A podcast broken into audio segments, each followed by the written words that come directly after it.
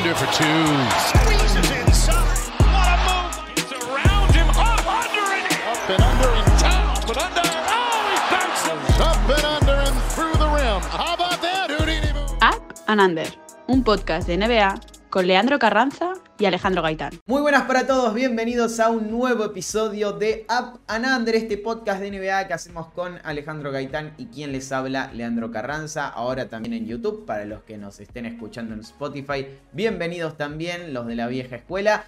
Ale, hoy tenemos un episodio especial porque estábamos esperando esto hace mucho tiempo. Sabíamos que iba a ocurrir, que James Harden iba a ser traspasado eventualmente. Sí. No sabíamos cuándo. Sí sabíamos tal vez el destino, si es que él ganaba la disputa. Y finalmente ocurrió eso. Sí, eh, en el caso de Lillard sí que había más interés sobre dónde podía acabar. Hablaban de Miami, se hablaba de equipos sorpresas. En el caso de Harden era un mercado donde había un vendedor, Filadelfia, y un único equipo pujando. O sea, los Clippers estaban pujando contra sí, mis- contra sí mismos. Era una cuestión de saber cuándo Daryl Morey iba a acabar aceptando alguna oferta. Que hablaremos ahora, pero creo que la oferta ha sido bastante suculenta y, y valía la pena, viendo cómo empezó la temporada de Filadelfia, aceptarla, quitarte el problema de encima. Y ahora será eh, y, y los Clippers los que tengan que solucionar qué pasa con Harden. A ver, ya vamos a hablar de quién ganó, quién perdió, o si no hay eh, ningún ganador en este traspaso, que tiene tres partes, obviamente, los dos equipos y el jugador. Pero pasamos en limpio la oferta, publicada en Twitter, es el MVP con más traspasos en la historia de la NBA, junto con su nuevo ex compañero Russell Westbrook y Moses Malone y Bob McAdoo. Son los cuatro MVPs con más traspasos en la historia de la NBA. Recordemos, Harden todos en un transcurso de, en un lapso de tres años. Con Bueno, la- todos, todos menos el de Oklahoma.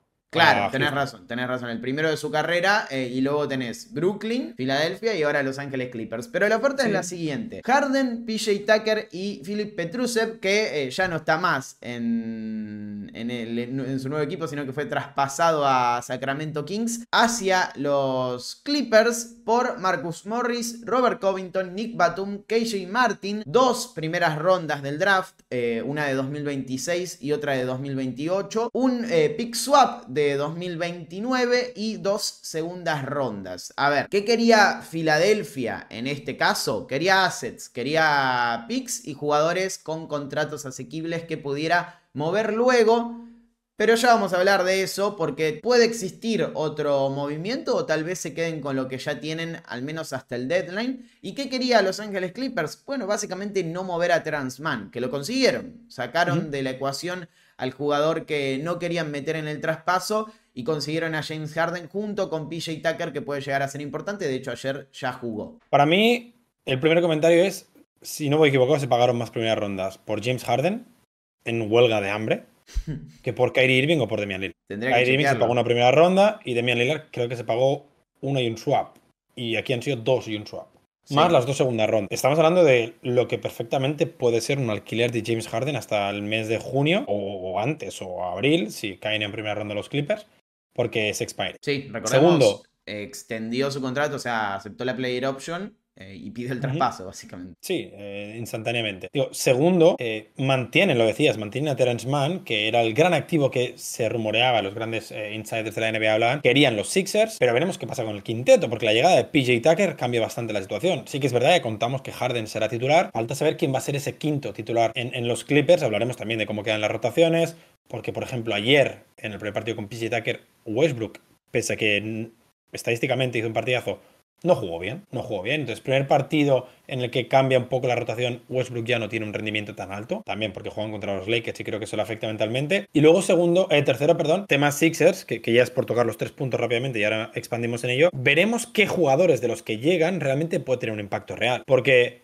Sí que es verdad que por nombres, eh, Nicolas Batum, eh, Marcus Morris, eh, Robert Covington, parecen tres jugadores que eh, todos conocemos de la última década, pero es que tres jugadores puedes poner en una serie de playoffs, por ejemplo, cuando estés jugando contra Boston o Milwaukee.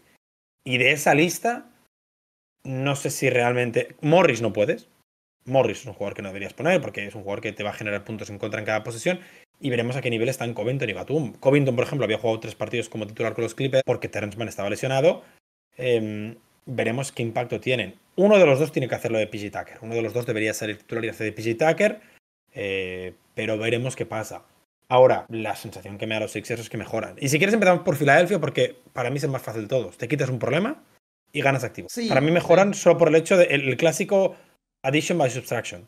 Te quitas una pieza que era tóxica y mejor. A ver, ¿en comparación con qué? Porque si me preguntás si mejoran con lo que hicieron en los playoffs pasados, te diría que no, ¿eh? Pero es verdad, o sea, Harden no iba a jugar, entonces, eh, teniendo en cuenta que, que no contabas con ese jugador y que era ya un hecho que ese jugador no quería formar parte de tu franquicia, Sí. eh, todo lo que consigas va a ser menos negativo que, que- que tenerlo en tu Claro. plantel. Eso es verdad. O sea, con que Nicolas Batum y, y, mm, Covington tengan un impacto positivo, creo que ya mejoras. Porque al final, o sea, PJ Tucker era titular. sí, sí, sí. PJ Tucker no era el jugador de Milwaukee o de Miami que vimos hace dos o tres temporadas. O sea, PJ Tucker es un jugador que tiene 30 y muchos años y cuyo rendimiento, eh, en según qué situaciones, no es élite. Entonces, solo por el hecho de quitarte a Harden, ganas. Ahora, compro lo que dices.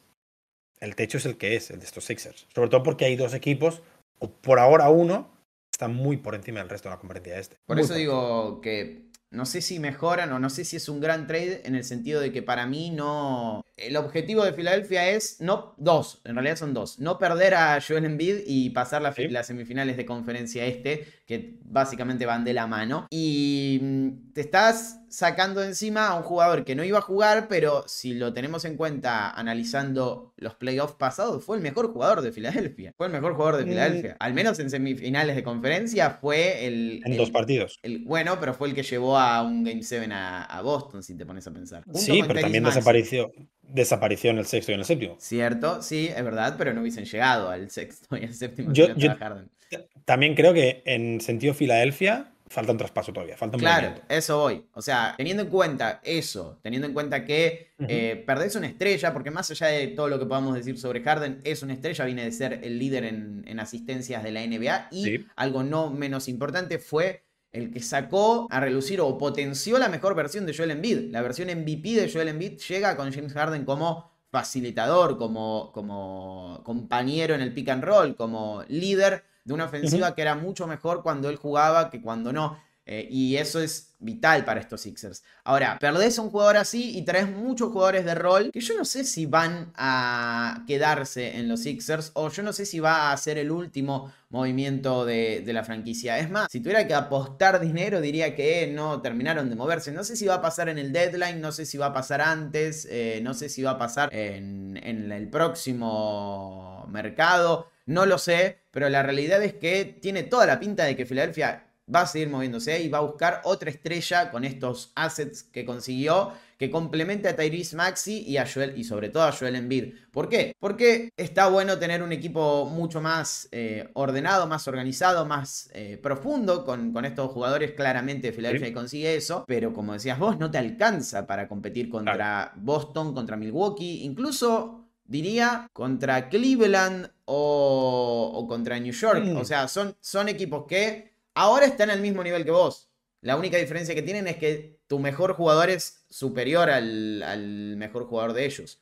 Eh, pero, pero si Miami llega a playoff es muy difícil también eh, competirle. Entonces, ¿qué pasó? Filadelfia está más lejos ahora del pelotón. Los Sixers tienen que hacer algo. Y eso nos lleva directamente a los Clippers, porque los Clippers tienen a Kawhi Leonard y a Paul George, que está jugando espectacular.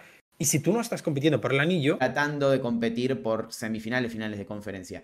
Y eso hace que yo piense que no se van a quedar quietos porque Claro. tienen a un jugador que contentar. O sea, si Joel Embiid ve que no son grandes las chances de superar las semifinales de conferencia, en esto también entra él, obviamente. Hay que hacer una autocrítica eh, por el lado de Embiid. Y es muy probable que se piense un futuro fuera de los Six. Por explicarlo bien, los Sixers ahora mismo no pueden traspasar a ninguno de los cuatro jugadores Es que han recibido si los añaden uno con otro. O sea, me Claro. refiero, no podrían añadir a Marcus Morris con Robert Covington o con cualquier otro jugador que esté en plantilla. No pueden sumar salarios. Sí que pueden sumar jugador más activos, pero tendría que ser un traspaso de solo un jugador.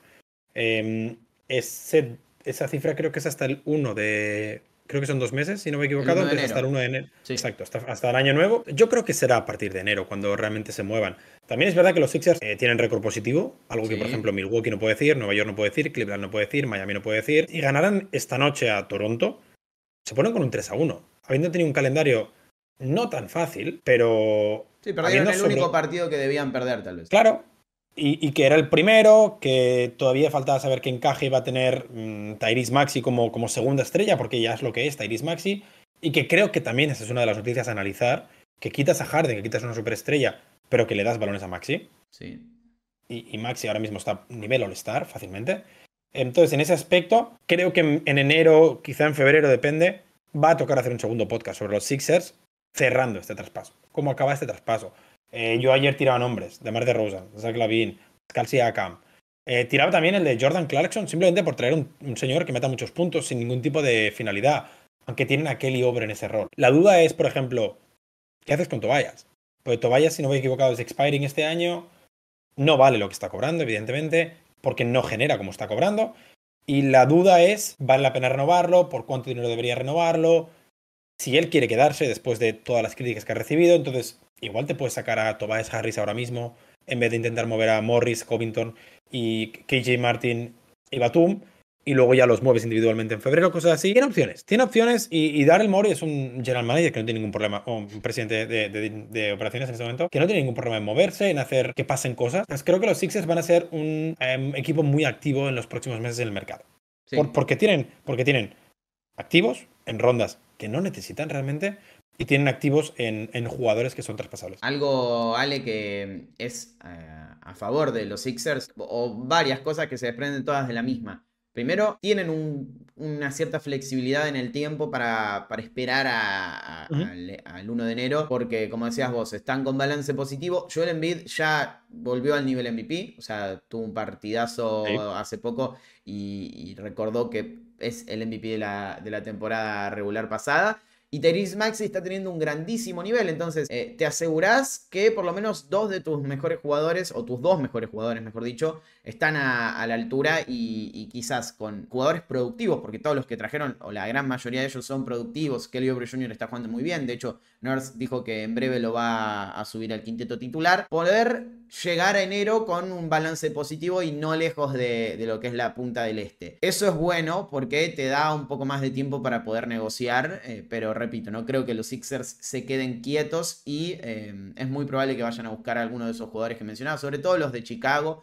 Eh, que, que, de todos modos no sé si me cierran mucho, sobre todo Lavin, que es el mejor tal vez de todos estos nombres que mencionamos, porque es muy parecido a Maxi en el sentido de que necesita mucho la pelota y es un anotador compulsivo. Entonces ahí va El problema con DeRozan es, es, su contrato, claro. Es un jugador que es expiring. Sí. Pero es el que mejor encaja. Sí, es el que mejor encaja. Eh, pero habrá algún. O sea, es lo que dices tú. Con este equipo no pueden competir con Milwaukee, sobre todo con Boston, visto lo de la primera semana. Y tienes a Joel Embiid. Cada año que tienes a Joel Embiid y que no estás compitiendo por el anillo es un año perdido.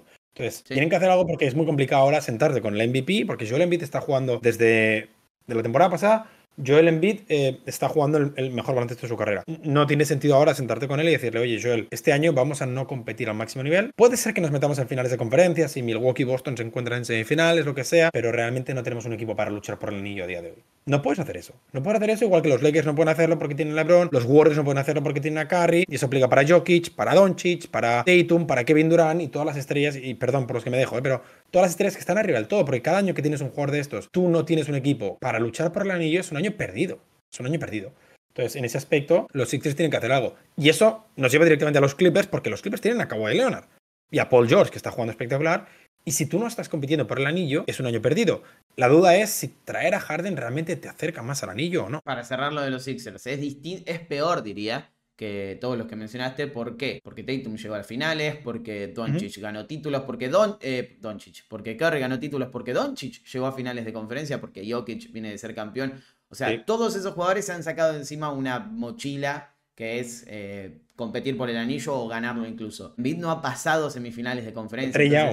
incluso Trey Young. O sea, muchos jugadores han em, llegado a, esa instancia y han competido por eh, lo, que, lo que es ganar un campeonato o, disputar un campeonato. En Bid no, entonces la urgencia, el sentido de urgencia es mayor. Pero bueno, veremos qué este Año, sí. Este año en Bid va a ganar un título. Veremos. En París. En París. veremos, veremos. Bueno, eh, tiene equipo para. Esta vez sí que tiene equipo para ganarlo. Sí, tiene equipo para ganarlo. Tiene equipo para ganarlo. Hablamos de, obviamente, el Team USA, eh, que, bueno, tiene a Envid comprometido para jugar con ellos.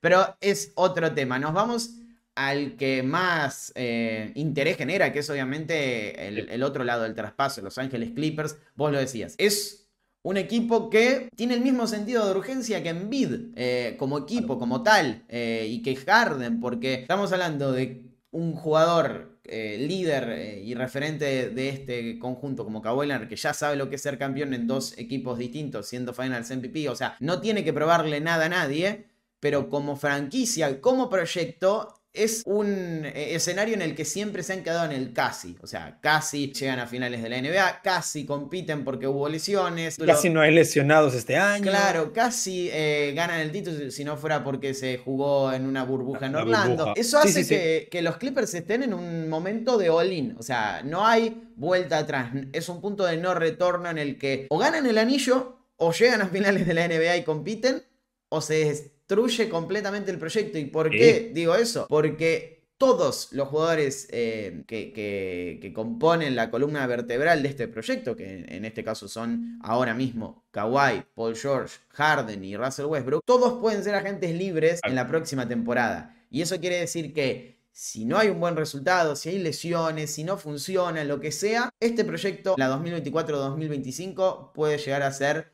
completamente diferente o puede literalmente no existir. A mí el principal problema eh, respecto a ese tema que comentas de la agencia libre es que James Harden es un jugador que no construye equipo. O sea, digamos que los Clippers fracasan y pierden en semifinales de conferencia. Algo perfectamente posible porque en el oeste el nivel es altísimo, ¿verdad? Hay muy pocos equipos que tengan el espacio salarial y el equipo o, o el proyecto alrededor como para traer un Kawhi, un Paul George y plantarse como candidatos porque hay muy pocos equipos con espacio salarial. Estamos hablando de San Antonio, Indianas, Orlando, equipos de ese nivel. Metería a los Thunder como la gran opción. Pero al mismo tiempo, ellos pueden decidir quedarse. Y los Clippers son el equipo que más les puede pagar. Son un equipo que no tiene ningún problema en pagar el impuesto de lujo porque el propietario es el, creo que es cuatro veces más rico que el segundo propietario de la NBA. Entonces, Balmer en ese aspecto está bastante tranquilo. Pero el único motivo que se me ocurre para irte de los Clippers realmente. Llega a fin de mes, decimos. Le cuesta un poco llegar a fin de mes, pero creo que podría comprar Europa Bien. este mes. El único motivo que se me ocurre para que cuatro jugadores que son de la zona de Los Ángeles, del sur de Los Ángeles, quieran irse de Los Ángeles, es que haya mal rollo, es que haya mal ambiente. Y se ve que Westbrook, Kawhi y Paul George se llevan genial. Pero has traído al, al Thanos de los vestuarios traído un destructor de vestuarios. Entonces, para mí, el problema es, por lo que veo. Por ahora, por ahora, dale dos semanas. Cuando Westbrook no vaya a la fiesta de cumpleaños de Harden en, el, en Houston o algo así. No sé. O sea, lo que quiero decir es que no solo traes al Harden eh, que jugó el año pasado en pista, también traes al Harden de fuera de la pista. Sí, sí, sí, sí. Y, o sea, sí. y luego está el tema que dices tú, es que los Clippers necesitan dar el paso adelante en playoff. Sobre todo a partir de semifinales de conferencia. ¿Cuándo fue la última vez que Harden hizo eso? ¿En 2018? Mm. Porque en 2019 pierden en semifinales, sí, contra los Warriors, lógicamente. Y en la burbuja pierden en primera ronda. O. No, eh, en semifinales pierden otra vez, si no me he equivocado. Sí. Y luego eh, se lesionó con los Nets. La serie contra Miami en Filadelfia desapareció. El año pasado desaparece en el, sexto y en el séptimo. Después de ganar dos partidos el solo en semifinales. Es que Harden es un jugador que ya no marca la diferencia en playoff por el motivo que sea. Podría hacerlo perfectamente, pero ya no lo marca. Entonces, no sé si Harden es la pieza que necesitas para dar ese paso adelante en playoff. Yo creo que es un, es un proyecto que tiene su última bala en, esta temporada. Em, ah. Hot take, ¿eh? Sí, por una cuestión de que, a ver, vos lo decías, pueden llegar a renovar todos, eh, son de Los Ángeles, lo que sea, pero ya son cuatro años seguidos, cinco. Sí. Sin, no, cuatro. 20, 21, 22, 23. Bueno, este sería el quinto, sí. Claro, porque arrancaron en 2019, pero pero son cinco años, cuatro, lo que sean, sin eh, llegar al objetivo y quedándose corto siempre por alguna razón. Un poco cansa, supongo, también el, proyecto eh, en, el sentido de eh, esperar siempre algo de un, de, un equipo que tiene potencial para hacerlo, pero chocarse con diferentes paredes y no encontrar la solución nunca. Porque sí, podemos achacarle todas las lesiones, pero en 2020 no estaban lesionados. Ahí, ahí se hablaría más del estado mental de Paul George, Sí, siempre es lo que se es habla, verdad. de una posible depresión en la burbuja, pero, pero Siempre hay algo. es, es, un, es un problema físico, bueno, es un problema, es un problema Sí, digamos, obvio, de salud, obvio, obvio. así. Pero siempre hay algo, a eso me refiero. O sea, no, no podemos analizar estos Clippers porque siempre hay algo. O sea, siempre hay un, un condicionante que eh, te dice, bueno, no, pero si no hubiese pasado esto. Y en la NBA todos tienen condicionantes, todos tienen problemas, todos tienen Exacto. lesiones. Y, y la realidad es que los Clippers no han logrado el objetivo. Entonces, yo creo que es un all-in eh, y, y un- un- una temporada decisiva porque también desde las decisiones han, han, han elegido eso. O sea, traer a Harden es un poco decir, bueno, ya está. O sea, ganamos ahora, se acabó y veremos qué pasa luego. Y creo que tienen un punto a favor que es el siguiente. Harden sabe que también es su última chance. Harden sabe que después de este contrato que termina en esta temporada, no va a haber una franquicia que quiera atarse contractualmente a él por todo lo que mencionabas recién. Viene de hacer un, un quilombo, eh, dicho en criollo, gigantesco Sí, sí. en Filadelfia, pero también lo hizo en Brooklyn y también lo hizo en, Bos- en, en Houston. Entonces, ¿quién va a querer a un jugador que tiene 34 años y que viene de pedir tres traspasos consecutivos, forzando a las franquicias a, enviarla, a enviarlo al destino que él quería? Porque siempre terminó yendo al destino Sí. que él quería. Brooklyn, luego Filadelfia, que supuestamente eh, después era el destino que él quiso desde siempre, y luego Los Ángeles Clippers. Harden sabe eso, Harden sabe que no le queda otra bala eh, para, para consolidarse como un jugador importante o mantenerse como un jugador importante en esta liga. Entonces, no creo que haga problemas eh, en el vestuario, no creo que eh, destruya esta buena química que hay entre los Clippers. Pasamos a lo deportivo entonces. Es verdad que. Harden en playoff baja su rendimiento, viene de, hacer unas semifinales en las que sí, desapareció en el juego 6 y 7, pero metió 40 puntos en dos partidos y dos game winners. Creo, a ver, eh, ¿a qué me refiero con esto? A que si hay alguien a quien culpar por que los Sixers no clasificaron a finales de conferencia en esa serie, no es justamente Harden, es otro jugador. Pero, de- perdón, ¿eh? sobre el tema de Harden, ¿qué dices? Metió, estos son los puntos de Harden en la serie de playoffs contra Boston. Sí. 45, 12, 16, 42, 17, 13, 9. Hubo dos partidos, pero los dos partidos que jugó los ganaron. Claro, tal cual. O sea, eh, necesitaba que el líder de ese equipo fuera diferencial en otros dos partidos y ganaban la, la serie. Te lo pongo de otra manera. ¿Esperabas que Harden le ganara dos partidos a los Celtics eh, en esa serie? No, Harden no. Uno de ellos sin Embiid, además, el primero. Claro, recordemos, por eso, En el o sea, TD Garden. Harden rindió mejor de lo que esperábamos que rindiera en esa serie. O sea, fue más determinante, más diferencial que lo que yo por lo menos creía que iba a ser. Y tuve Pero la si miras los números verlo. globales, si miras los números globales, son 22 puntos, tirando un 42% de campo y un 34% en triples. Sí, sí, sí. O sea, si a, si a mí me trajeran ahora el- solo el box score sin haber visto la serie entera, te diría, bueno, mm, 22 Normal. puntos. Sí, normal. O sea, estamos hablando de Harden. Bajó a 8 asistencias, por ejemplo, que son dos asistencias y menos y medio menos de lo que hacía en, en temporada regular. Una serie normal.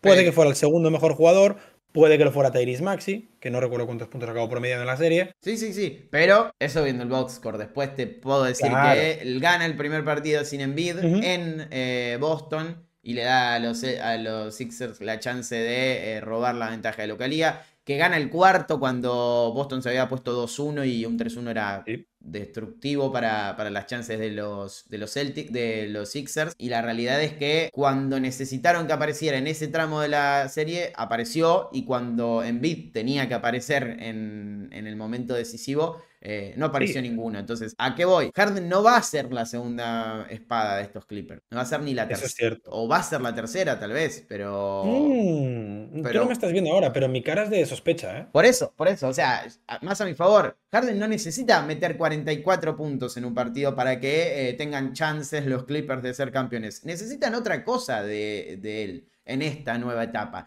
No es lo mismo rodearlo con Kawhi Leonard y Paul George, que son dos jugadores que tranquilamente pueden anotar 30 puntos en, un- en una serie de playoffs, y, y Westbrook, con todo lo que implica tener a Westbrook bueno o malo, que tener a Embiid solamente, o a Embiid y Tyrese Maxi en eh, 2022-2023, no este Tyrese Maxi que estamos viendo ahora. Harden va a requerir adaptarse a un nuevo rol en el que no solo va a bajar sus prestaciones o, o sus responsabilidades, sino que eh, va a tener mejores eh, jugadores alrededor. La realidad es esa. Y por eso yo creo que va a funcionar si no hay lesiones, porque si hay algo que le ha faltado a estos Clippers en todo este tiempo que, mm, transcurre del proyecto con Kawhi Leonard y Paul George a la cabeza, es un point guard, es un generador de juego, es un eh, líder deportivo que ordene al resto, que es exactamente lo que viene haciendo Harden desde que se fue de Houston en, en Brooklyn y en Filadelfia. Y si hay algo que no podemos negar es que eso lo está haciendo muy bien. O sea, es un jugador que no solo promedia 10 asistencias por partido, sino que mejora a sus compañeros. O sea, lo dice el propio Terry Maxi, es mejor desde que James Garden forma parte de los Sixers. Y lo de Embiid no, no hace falta ni decirlo. O sea, viene de las dos mejores temporadas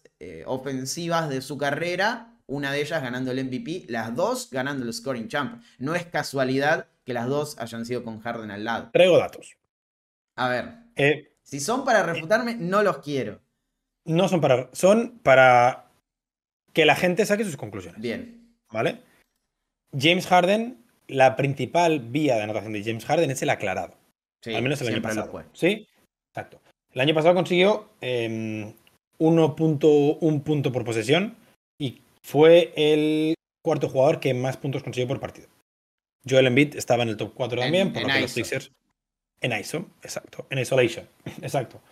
El año pasado los Clippers fueron bastante promedio en ese aspecto. Al nivel de Charlotte o Indiana, para que nos hagamos una idea. Charlotte, recordemos toda la temporada sin, sin la Melo. En ese aspecto, Harden genera muchos puntos en uno contra uno. La duda es, y ahora me voy a explicar bien, es si le das la pelota a Harden, se la quitas a Paul George y a Kawhi Leonard. Y, tú viste el partido de los Lakers ayer, de los Clippers contra, contra los eh, Lakers, y tú viste el nivel de Paul George y de Kawhi Leonard. ¿A dónde quiero llegar? Tú dices que necesitan un base. Y en parte estoy de acuerdo. Pero James Harden es uno de los bases más amasadores de balón que hay en la NBA.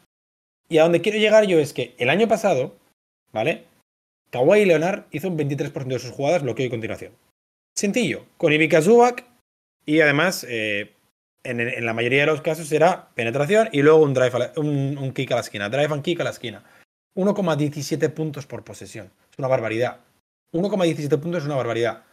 Paul George hizo un 29,6% de sus jugadas en bloqueo de continuación. 0,97 puntos. Que no está mal. Sobre todo si hablamos de, eh, del ball handler. James Harden, 0,9 puntos. Siguiente punto que quiero hacer. El año pasado, todos los jugadores de rotación de los Clippers, menos Westbrook, metieron más del 80% de sus triples asistidos. Y la mayoría de ellos fueron en Sport Up, no en Catch and Shoot. Y aquí entran Batum, Covington y Morris, que estuvieron los tres por encima del 95% de triples asistidos. Los tres se han ido. Entonces, uno, le vas a quitar la pelota a James Harden, a, perdón, a Kawhi Leonard y a Paul George para hacer el pick and roll con, James Harden. Porque tienes que hacerlo, porque no, vas a traer a James Harden y no darle la pelota. Ahora hablo del James Harden sin malo. Pero al mismo tiempo has quitado tres de las herramientas que tenías en, en Sport Up o en Catch and Shoot. Eso tiene que afectar negativamente de alguna manera a los Clippers. Eso tiene que afectar negativamente porque no veo a Kawhi Leonard haciendo Up. No veo a Kawhi Leonard en la esquina esperando el balón como si fuera Luke Rignauer, con todo el respeto a, leyenda Luke Rignauer. Y si quieres usar a Harden de Sport Up, el año pasado tiró 40 y lo tengo por aquí, 41%, 41,5%. Esperando al pick and roll de, supongo que Tyrese Maxi con, con Joel Embiid. Ninguna de estas tres herramientas realmente me parece diferencial. O sea, necesitas a James Harden y no a Malcolm Brogdon, por ejemplo. TJ McConnell. Sí, puede ser. O sea, vos, lo que me estás tratando de decir es el perfil del base que necesitan los, los eh, Clippers era conseguible con otro jugador que no representara todo lo que representa Harden más allá de, cumplir esa función. Y todo lo que has pagado por Harden. Claro, claro. No solo en rondas del draft, ¿eh? que las rondas del draft yo creo que le dan un poco igual a los Clippers, sino en, jugadores. Y ahí entra la cuestión, estoy 100% seguro de que lo pidieron Kawhi Leonard, Paul George y West. Pues va a salir también como cuando, por ejemplo, LeBron James y Anthony Davis pidieron a Westbrook. Puede ser, puede ser. Pero, a ver, eh, vos lo estás comparando con el Harden de, los Sixers. Y yo creo que esta es una situación más cercana a la que vivió en Brooklyn. ¿Por qué? Porque tiene dos jugadores que son capaces de anotar de cualquier forma. O sea, no, no, no creo que Kawhi Leonard vaya a esperar en una esquina, eh, como, decías recién, pero lo puede hacer. Paul George, ni hablar. O sea, es un jugador que eh, tiene esa capacidad. Dentro de ese contexto, los Nets tuvieron probablemente una de las mejores ofensivas de la historia en los 0,2 partidos que jugaron juntos. Y, creo que los Clippers pueden tener algo similar con, con Harden al lado. ¿Por qué me refiero a esto? Porque Harden tuvo que hacer eh, de base amasador de pelota en Filadelfia porque básicamente era el rol. O sea, lo trajeron para que ordenara esa ofensiva y que fuera el líder de esa ofensiva, más allá de que Embiid era el, jugador diferencial o, la punta de lanza del, ataque de los Sixers. El mejor jugador ofensivo de los eh, Sixers, o el que mejor hacía funcionar la ofensiva, era James Harden. Su rol era justamente eh, amasar la pelota porque era el que tomaba mejores decisiones. En Brooklyn no fue tan así. O sea, sí era el base que generaba para el resto, pero era mucho más participativo el, contexto de, los Nets porque tenían a Kyrie Irving y a, Kevin Durant. Acá tiene a Paul George y a Kawhi Leonard. Sí es verdad que quizás el perfil de Durant y, e Irving es mucho más adaptable, pero me parece más cercano. Sí, sí, sí. O sea, está bien comparar. Pero el problema es que tampoco quiero comparar a Harden con los jugadores de tres años. No, pero yo creo que lo puede hacer todavía. O sea, no creo que haya perdido tanta, tanto impacto en ese sentido. Sí, es un jugador que, por ejemplo, no podría. Por eso digo que no esperaba lo que hizo contra los Celtics. No, no, no esperaría que hiciera algo parecido a lo que hizo en Houston. Pero creo que es mucho más cercano esto de. Lo puede hacer en un partido. O sea, lo puede hacer a cuenta gotas, que es lo que hizo en la serie contra Boston. La gran pregunta ahora mismo es: ¿quién es el quinto titular? Porque yo entiendo que Kawhi, Paul George y Vika Zubac son fijos. Y James Harden lo traes para ser titular, evidentemente. sí, sí, sí. Claro, entonces, ¿quién es el quinto titular? Hay mucha gente que cree que va a jugar Westbrook. Es que es lo que te voy a decir. O sea, a mí no se me ocurre un entorno en el que Westbrook pueda ser el quinto titular. Y no, por crítica a Westbrook, sino porque no puedes tener cuatro jugadores que necesiten el balón para. Westbrook no es diferencial sin el balón. No, o sea, Westbrook... sí, es verdad. O sea, e, es un perfil que no uno no piensa al lado de Harden. Claro. Y, de Kawhi y de Paul George. Porque perderías la esencia de lo que intentas hacer. Claro. Zubac no puede tirar y Westbrook no puede tirar. Estamos hablando de un, proyecto como cuando los Nets juntan a Ben Simmons y a Nick Claxton. O sea, la defensa se podría cerrar mucho más. En ese aspecto, yo creo que lo lógico sería apostar por Terence Mann. Me sorprendería PJ Tucker porque, sobre todo, ayer PJ Tucker jugó mucho mejor cuando hacía de 5. Entonces, 5 suplente PJ Tucker. La duda es, la otra duda, porque es que no, no paran de ser dudas, es como, ¿y qué pasa con Bones Highland? Porque Bones Highland estaba jugando muy bien los tres primeros partidos. Sí, sí. De suplente, pero ahora salió titular. Ayer salió titular y no jugó también. Que, que salga titular Highland significa o bien que te estás preparando para que Westbrook juegue con otro base, o bien que Taylor se ha vuelto loco. Creo que es lo que menos, menos eh, le preocupa a Lu, el, rol de Highland, pero lo otro sí, o sea, y yo te, lo, te lo cambio. Si tanto querías a Terrence Mann y lo sacaste del traspaso. Es eso. Eh, ¿Por qué no lo vas a poner de titular? Exacto. O sea, es lo lógico pensar que, que, él va a formar parte de ese quinteto. Y también por una cuestión de comparativa con el último rendimiento de, de Russell Westbrook que es en los Lakers. Cuando vimos el peor Westbrook, tenía a LeBron James al lado. Y no es por criticar ni a Westbrook, ni a LeBron, ni a Harden, pero es por una cuestión de perfiles. Harden, como decías vos, es un base que va a necesitar la pelota, que sus principales virtudes en, la generación de juego son un tanto diferentes a, Westbrook, pero también se solapan, entonces no, no tiene sentido mantenerlos a los dos en el, en el quinteto titular. No. quiere decir que después no cierren partidos juntos, quiere decir que, no formen parte de, quintetos en, algún momento del partido en los que se combinen, pero de arranque me parece que es más lógico ver a Terrence Mann en el, equipo y Westbrook como líder de la segunda unidad, eh, que es algo que, por ejemplo, Los Ángeles ha hecho en los Lakers, ha hecho muy bien, creo que puede seguir haciendo muy bien eh, y, y lo veo mucho más propenso o más comprometido a Westbrook a adoptar ese rol nuevamente que a Harden saliendo de la banca, claramente. No tiene sentido poner a, Harden de, sexto hombre en esta etapa de su carrera y sobre todo por lo que querés de Harden, que es potenciar a Kawhi Leonard y a Paul George. Para mí, el, tema de Von Highland nos acaba porque al perder a cuatro jugadores, como sobre todo Robert Covington y Nico Batum, que eran los que estaban jugando este año, creo que KJ Martin jugó dos partidos, pierdes puntos que es lo que te estaba dando Bones Highland. Pierdes rotación, pierdes profundidad. Y tienes un perfil relativamente, estoy poniendo comillas, relativamente parecido a Bones Highland en Norman Powell. anotador puro de banquillo. Entonces se me empiezan a conglomerar demasiados jugadores que comparten ideología, que es necesito la pelota para, para ser diferencial. Tiene trabajo Tailu, ¿eh? Tiene trabajo y creo que tiene más trabajo que Nick Nurse, por ejemplo. Sí, sí, sí, 100%. Sobre todo porque lo de Nick Nurse es eh, más comprensible si no funciona. O sea, más comprensible. Tiene más crédito. Tyron Lu va a tener que luchar contra los egos, contra el tiempo, contra todo. O sea, no, no hay vuelta atrás de esta decisión. Y la prensa de Los Ángeles. Ni hablar. O sea, y, y Harden. y todo lo que pase negativo en este tramo hasta llegar a playoff se va a poner en, bajo la lupa. Es difícil, pero bueno, han entrado en esa dinámica y me parece que está bien que lo hagan porque eh, es un proyecto que llega a un momento en el que todo es all-in y si todo es all-in hay que apostar al extremo y Harden es ese extremo. Vos, ¿cómo los ves en playoff? Sanos, 100% sanos, ¿eh? Creo de verdad que 100% sanos están al nivel para competir con Phoenix, por ejemplo. 100% sanos tienen que estar en ese segundo nivel de, candidatos, solo por detrás de Ember. Y el único motivo por el que no los ponemos, y creo que tú los pusiste en el top 5 de candidatos, es por la incógnita de las lesiones. Pero si no fuera por... O sea, si tú me dijeras, la NBA ha prohibido las lesiones este año, es que los pongo al nivel de los Suns.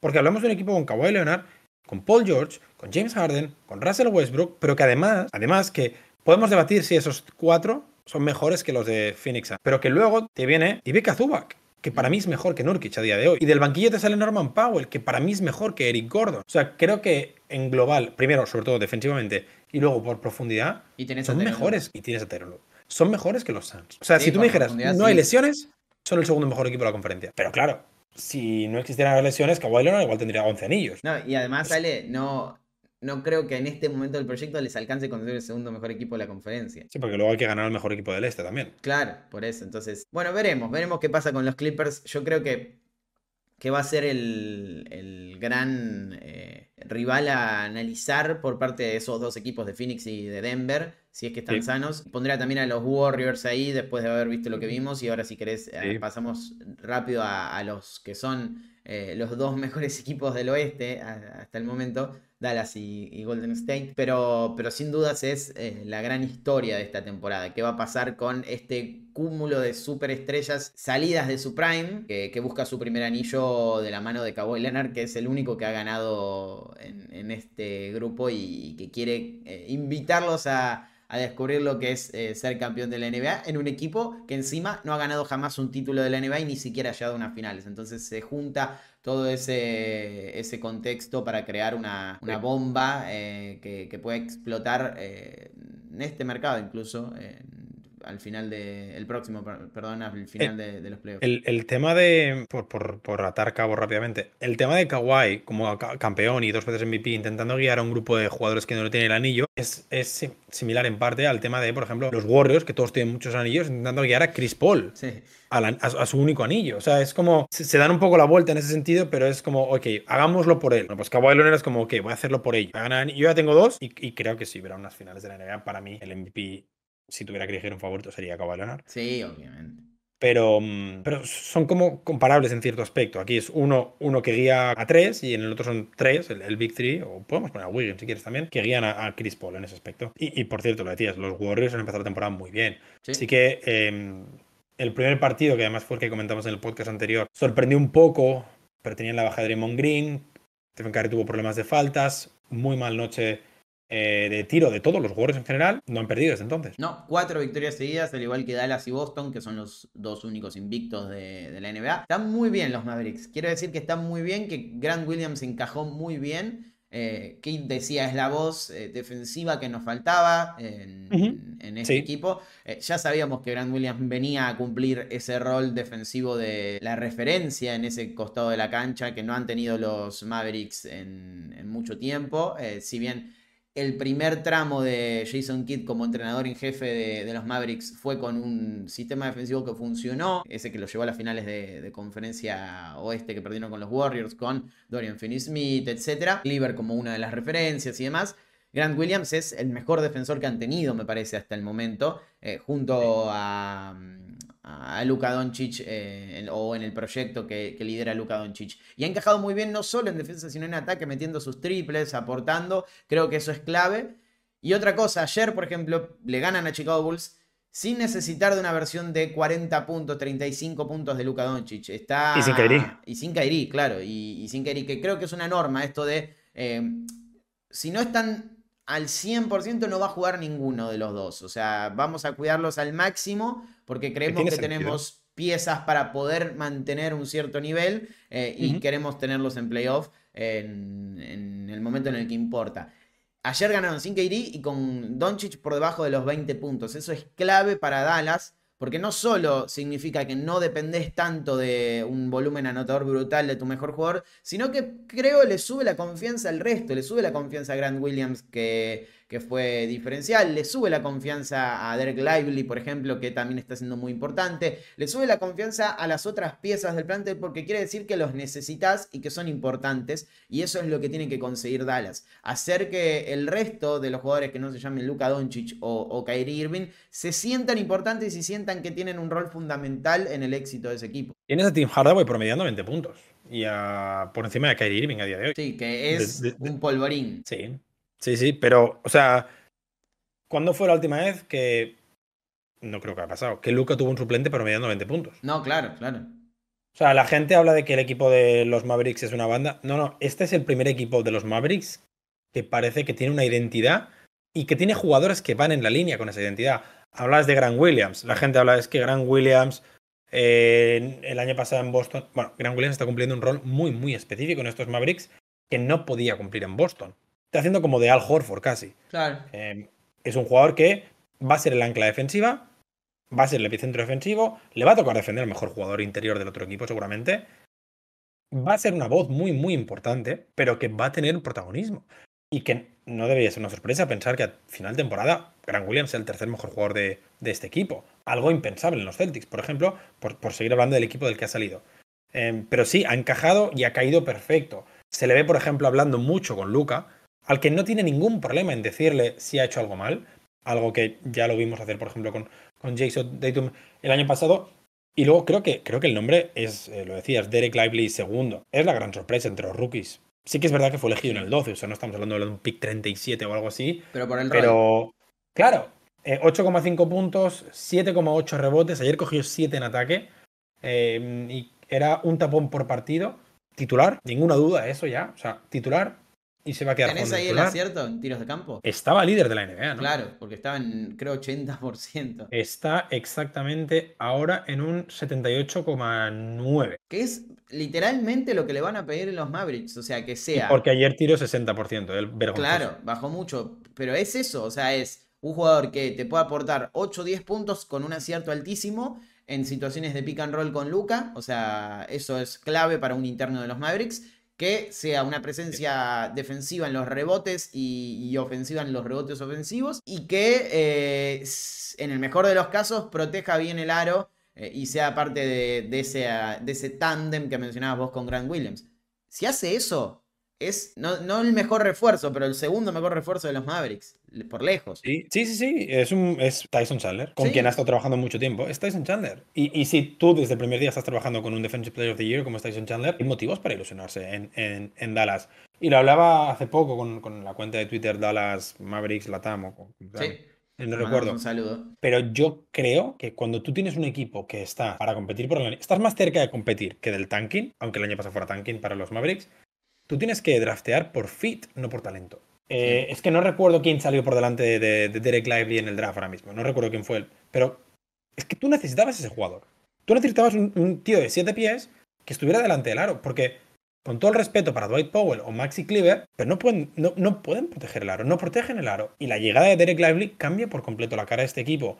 Porque, lo dices tú, en un día en el que Luca no meta 49 puntos, como tuvo que hacer ya en el segundo partido, tres triples consecutivos en el, primer, en el último cuarto, como tuvo que hacer en el primer partido, puedes ganar desde la defensa. Puedes dejar a Chicago en 105 puntos. Que ayer fue la mejor defensa de la temporada, de los Mavericks, si no me he equivocado. Eso es clave. Hay una alternativa para ganar que no pasa por que un señor esloveno eh, Fofisano tenga que meter 40 puntos. Por eso, por eso, por eso decía que es clave que eh, todas las partes eh, del plantel que no se llamen Doncic o Irving se sientan importantes y tengan estos partidos en los que no, no ganan por ellos, pero ganan por la suma de las partes. Entonces, eh, eso, eso hace que Dallas se convierta en un equipo y no en, un carro del cual tiene que tirar Doncic o, o Irving ocasionalmente. Y eso... Lo ideal sería lo que hicieron en los dos primeros partidos, que es el equipo te aguanta y Doncic lo gana. Claro, sí. Doncic lo gana en los últimos 3-5 minutos, que es lo que hizo en los dos primeros partidos. Ese sería el entorno ideal en sí, a poder ser sin que Doncic tuviera que jugar 38 minutos por partido. Ni meter 49 puntos, pero sí, es verdad, o sea, es necesitamos a la estrella para que defina los partidos, no para que nos lleve al último cuarto con chance, que es lo que estaba pasando en Dallas el año pasado. O sea. también hay, o sea, hay que aclararlo. Dallas es el único equipo invicto de la conferencia oeste. Han jugado contra San Antonio, Brooklyn, Memphis y Chicago. No, no han visto a ningún equipo de los que presumiblemente van a meterse en playoff. O igual los Nets, como mucho. Sí, no, eso es cierto, pero hay que ganar esos partidos y, no los ganaba en, temporadas previas o, o, en la anterior. Y arrancar 4 a 0 es importante porque ya sabemos lo que pasa luego en, el cierre de, la regular season cuando te faltan victorias para, clasificar directo a los playoffs y lo que le puede pasar, por ejemplo, a, Sacramento, a Minnesota, a Memphis, ni hablar, si es que seguimos pensando a los Grizzlies como un equipo que tiene chances de, entrar a, la postemporada después de un 0-5, pero me refiero, el arranque siempre es clave porque después te posiciona de otra manera. Y Golden State, ya pasando a, al, Déjame un, dato primero, solo para acabar con los Mavericks. Es el segundo mejor arranque en la historia de la franquicia. 2012 el otro, ¿no? Sí, te leía antes. En 2012 eh, estuvieron también 4-0. Em, y luego en 2002 creo que empezaron 14-0. En, 2002, por eso, sí, sí. 14-0. 14-0. Ganaron los primeros 14 partidos. ¿Hay chances de, repetir eso? Eh, ahora te leo el calendario si quieres, lo veo complicado. Y luego, sin contar eh, la primera noche de, temporada, en la que solo juega un partido, un equipo de la conferencia a veces, es la primera vez que están líderes de conferencia en solitario desde el final de la temporada 2007. Sí, eso lo leído. Eh, y, o sea, obviamente la primera vez en la era Luka Doncic. Vamos a Golden State para cerrar rápido. 4-1 de récord. Perdieron el primer partido ante Phoenix en la Opening Night y ganaron los tres siguientes. Y lo más importante para los Warriors, ganaron dos consecutivos de visitante, tres consecutivos de visitante, con Sacramento, con Houston y con New Orleans, si no estoy equivocado. Y, sobre todo es el, saber competir. Es verdad que Stephen Curry está ahora mismo a un nivel de MVP, o sea, Salvo ya tuiteaba. Mm, si no es el MVP es porque ahora mismo hay dos equipos invictos, o sea, si, no es el número uno, digamos, candidatos, porque hay dos equipos invictos y porque Luca está haciendo unos números de locura. Los Warriors parece que han encontrado lo que hablábamos la semana pasada. Em, esos dos equipos que hay al mismo tiempo en Golden State, con Chris Paul y sin Chris Paul, ¿qué diferencia es tener a Chris Paul en vez de Jordan Poole? O sea, con todo el respeto, pero cambia por completo la dinámica del equipo. No hay minutos, ya no sufres en los minutos sin Stephen Curry absolutas debacles ofensivos. Tienes al, uno de los mejores bases de la historia. Y eso es determinante por una cuestión de visión de juego, de IQ y de experiencia a la hora de mantener eh, la, ventaja contra otros equipos. Eh, podíamos ver en los Warriors pasados un Jordan Poole que te metía 15 puntos seguidos y reventaba el partido, o una versión de Jordan Poole en la que erraba 6 triples 15 tiros seguidos.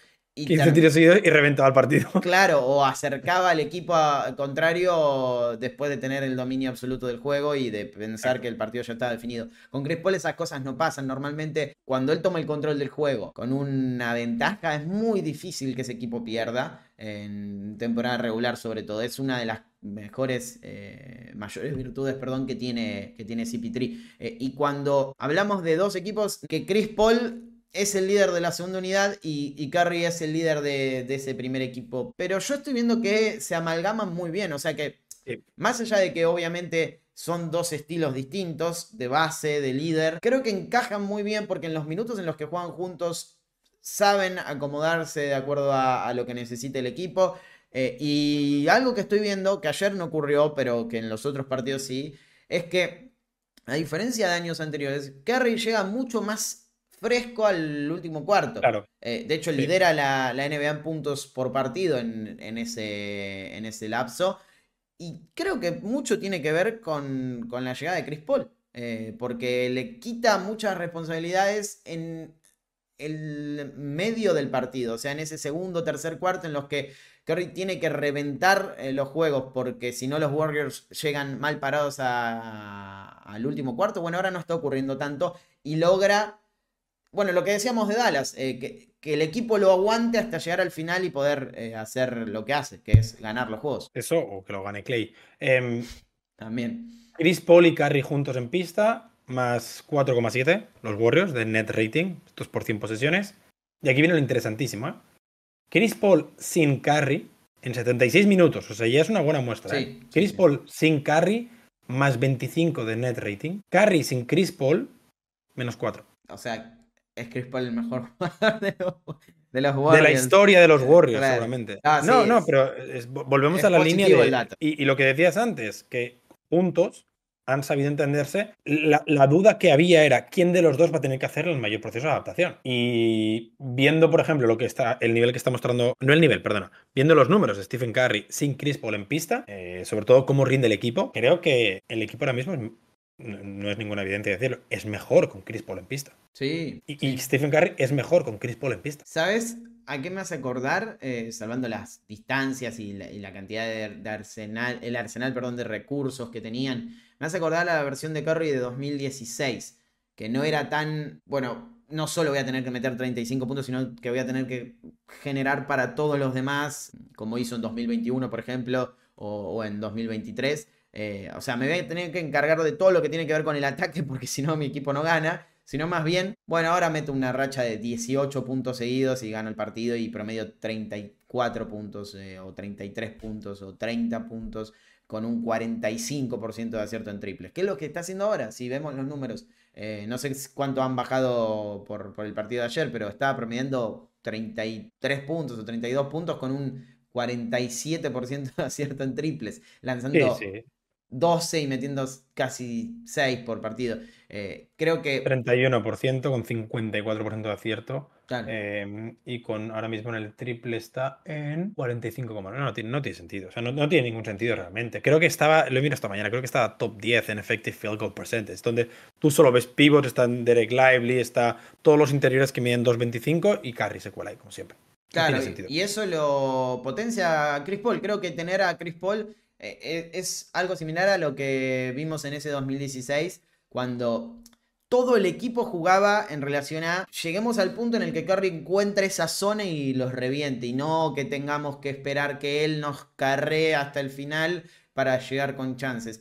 Y, y- y lo más importante de eso era, bueno, cómo encaja Chris Paul con Draymond Green. Y me parece que hasta ahora han encajado muy bien. Porque Chris Paul sabe encontrar sus zonas, sabe que cuando Draymond Green está en cancha él va a tener que ser más anotador que generador. Eh, creo que, que- es lo que decimos siempre, un equipo tiene más chances de ganar cuando sus jugadores son más inteligentes que el resto. Y hay pocos jugadores más inteligentes que Curry, Chris Paul, Draymond Green. O sea, eso es clave para las chances que tiene una franquicia de dominar al rival. Ahora, son cinco partidos.